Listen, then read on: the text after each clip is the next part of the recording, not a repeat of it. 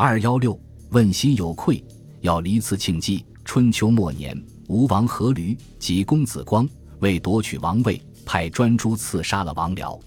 阖闾王夺位后，心头大患并没有完全消除，因为王僚的儿子庆忌之勇，万人莫当，所以把这一重任交给伍子胥去处理。于是，伍子胥向吴王推荐刺客，要离行刺庆忌。对于要离刺庆忌，《吴越春秋》有一段详细的记载。经伍子胥的举荐。吴王一见要离，竟是个不起眼的人物，而要离进言说：一个人不尽力服务他的君主是不忠，不去除掉他的君主的忧患是不义。现在我愿意大王杀了我的妻子和孩子，砍掉我的右手，我装成罪犯逃到庆忌那里，他一定会信任我。于是要离装作有罪出逃，吴王杀了他的妻子和孩子。要离先在诸侯列国大放怨言。让天下都知道他的怨苦，之后去魏国求见庆忌，说：“阖闾王昏暴，杀我妻儿，又焚尸扬灰，我无罪，竟蒙受这份诛杀。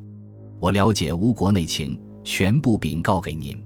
依仗你的英勇，阖闾王是能够擒获的。”庆忌相信了要离，随后带兵与要离一起向吴国进发。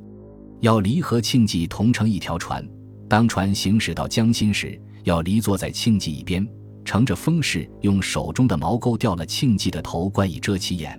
紧接着，矛头直刺进了庆忌腹中。受伤的庆忌反身抓住要离，将他的头浸在江水里。侍从们想要杀掉要离，庆忌却制止说：“这才是天下的大勇士，把他放还吴国吧。”说完，庆忌就咽了气。要离内心惨痛地说。杀自己的妻儿以服务君主，很不忍；为新君主而杀老君主的儿子，很不义。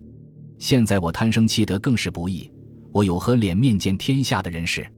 说完，自断手足，剑刺咽喉而死。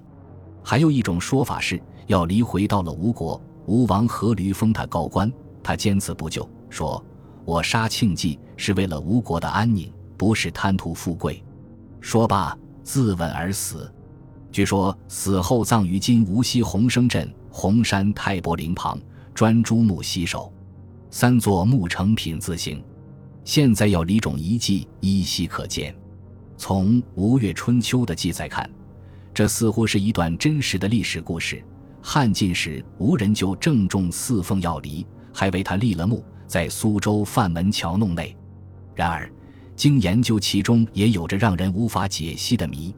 为骗取庆忌信任，要离竟让阖闾杀死自己的妻儿，显然有点夸张的成分。他缘何要付出这样的代价去为君主效力？而庆忌为父复仇也是天经地义，并且与要离有交易。要离为什么非置他于死地？有人认为要离可能为博取阖闾王的厚赏，但结局他却甘心自杀，也令人不明其因。司马迁的《史记刺客列传》中有专诸刺吴王僚的详述记载，却没有要离刺庆忌的记载。究竟这段故事是历史真实事件，还是文人杜撰，则不得而知。